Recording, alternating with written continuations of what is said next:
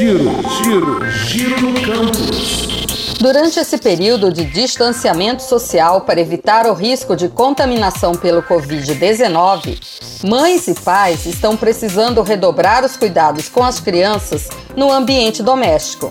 A pesquisadora Ana Carolina Santana Vieira, doutora em Ciências da Saúde pela Universidade Federal de Alagoas, líder do grupo de pesquisa Atenção Integral à Saúde da Criança e do Adolescente e membro da Rede Estadual da Primeira Infância de Alagoas, orienta sobre alguns cuidados específicos para cada faixa etária.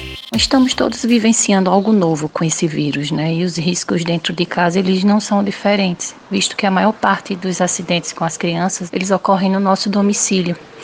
Então, devemos pensar que todo acidente deve ser prevenido, né? Então, o que podemos fazer para evitá-los? Então, vamos pensar por faixa etária. Nos bebês, por exemplo, o maior risco é de engasgo.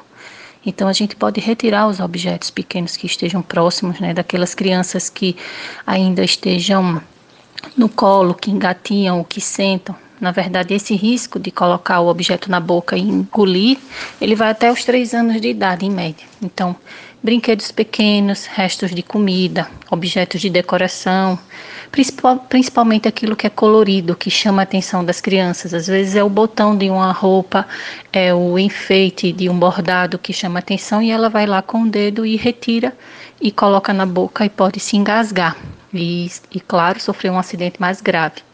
Há também os produtos de limpeza, principalmente aqueles que são coloridos. Então, as embalagens, elas já são feitas para isso, para chamar nossa atenção nos supermercados. Então, a criança, ela tem ela tende a colocar na boca e ingerir, porque ela não percebe que é algo nocivo que vai fazer mal. Então, não é incomum crianças ingerirem veneno, por exemplo, que os adultos colocam junto com alguns alimentos para matar ratos, baratas ou outras pragas.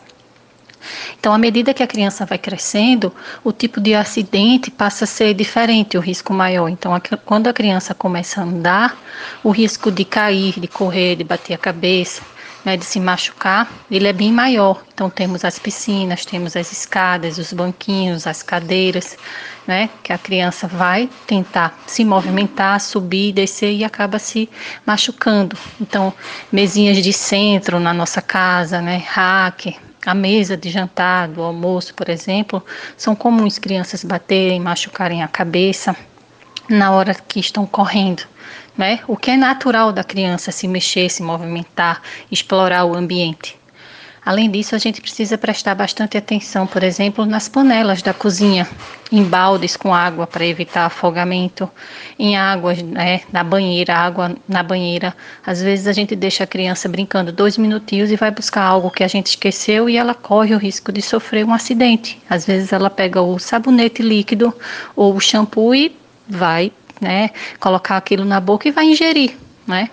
Então, é, um hack, um instante, até cair da piscina e colocar um dedo na tomada e levar um choque. Né? São exemplos de acidentes que a gente encontra assim no dia a dia, crianças chegando na emergência, queimadura, afogamento, engasgo, não é? com água, com comida, então, atualmente, por exemplo, a gente tem os carregadores de celulares nas tomadas. Isso é muito comum. Em todo canto que a gente chega, é algo que chama atenção. Então, as pessoas elas deixam seus celulares carregando em tomadas que são acessíveis. São acessíveis para a criança também, claro que vai chamar a atenção dos pequenos. Então, ferro de passar roupa, né? Piscina, chapinha para o cabelo, o forno do fogão que é espelhado e ela vai lá se olhar porque chama atenção. Criança ela é curiosa, faz parte da sua natureza. Então, a gente tem que pensar o que é que vai, vai chamar a atenção do pequeno naquele ambiente e pensar frente da criança, né? Colocar o que for né, perigoso para ele pegar, para ele ingerir num, num local mais alto, né? Inacessível ou que tenha um, uma fechadura, né? Que a gente possa fechar ou seja, a gente precisa pensar antes da criança para prevenir esses acidentes. Não é fácil manter os filhos em distanciamento social, mas a especialista recomenda: é preciso resguardar as crianças. Elas são mais fortes, mas não são imunes. Além disso, é importante, dentro do possível, manter uma rotina. A orientação atualmente do Ministério da Saúde e da Organização Mundial de Saúde é o afastamento social, né? Então, infelizmente, precisamos manter o afastamento social também dos pequenos. o que é muito difícil em ambientes menores, né?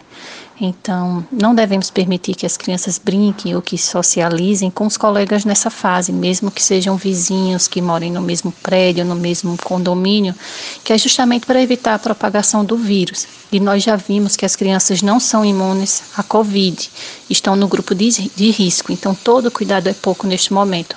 Até porque queremos a segurança de todos, né? E com as crianças, claro, não vai ser diferente.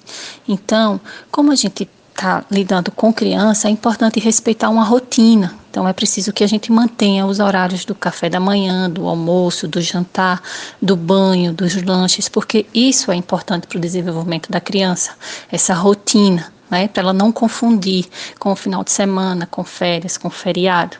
Então, aquelas que estão em aulas online, elas vão precisar acordar e iniciar no mesmo, no mesmo horário que o colégio, que a creche, mesmo que sejam vídeos educativos.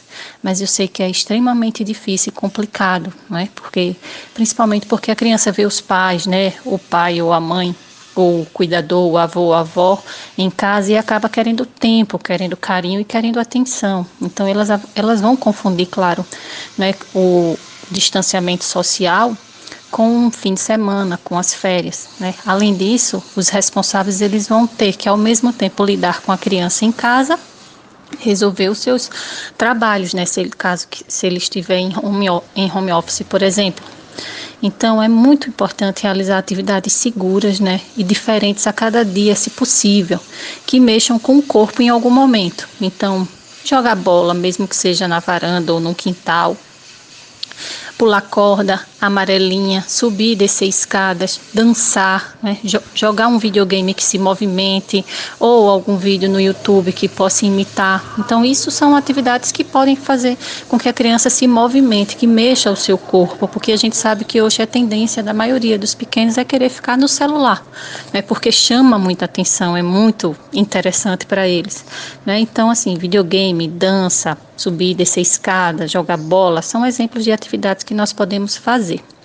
É interessante também incluir a criança numa rotina da casa, né? Então a gente pode convidá-la a fazer uma receita, a ajudar numa limpeza, a cuidar de uma planta, algo simples que lhe dê uma pequena responsabilidade, né? E que ela consiga fazer isso no dia a dia e que a gente não coloque a criança em risco, né? A gente não está dando um trabalho de um adulto para uma criança fazer, a gente está dando uma pequena responsabilidade para poder fazer com que o tempo passe mais rápido e ela tire o foco das redes sociais.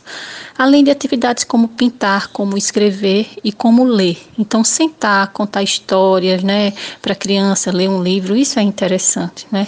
O importante é que a gente tente estimular, né, a, a parte cognitiva da criança, a parte sensitiva e a parte motora. Ana Carolina recomenda também um cuidado especial para as crianças que estão no grupo de risco. Quando se fala em Covid, né, naturalmente as crianças são um grupo de risco, precisam de um cuidado maior. Esse cuidado triplica quando apresentam alguma doença crônica, alguma síndrome. Então, essas crianças que apresentam algum problema, elas precisam estar mais isoladas ainda de quem não está conseguindo manter o distanciamento social. Infelizmente, o distanciamento social, o isolamento nesse momento é uma prova de amor e de cuidado né, com essas crianças. E nesta época é importante manter contato com o médico ou com outro profissional de saúde responsável pelos cuidados via telefone e na emergência apenas nos casos de necessidade, para não aumentar esse risco. Então, temos crianças com diabetes, com câncer, com fibrose cística, com asma. São crianças que estão em grupo de risco e que merecem toda uma atenção especial. Então, a gente está atualmente com muito paciente com seus tratamentos parados por conta do distanciamento social o que pode complicar ainda mais a situação deles. São pacientes sem fisioterapia, sem psicólogo, sem terapeuta ocupacional. Então, o que podemos pedir e orientar é que os familiares redobrem os cuidados contra a Covid e fiquem alerta aos sinais e sintomas e buscar ajuda caso seja necessário. Então, essa criança ela está com febre, está com sinais de resfriado, tosse seca, tosse produtiva, falta de apetite. Então, a gente precisa orientar que elas prestem atenção, que entrem em contato contato com um profissional de saúde responsável para maiores orientações e, em caso de necessidade, busquem ajuda, não é? porque essas crianças, principalmente as com doenças crônicas, elas precisam dessa atenção e desse cuidado maior. Acompanhem as informações no site ufal.br e no podcast radio.fal.br. E fiquem em casa. Lenilda Luna para a Rádio FAO.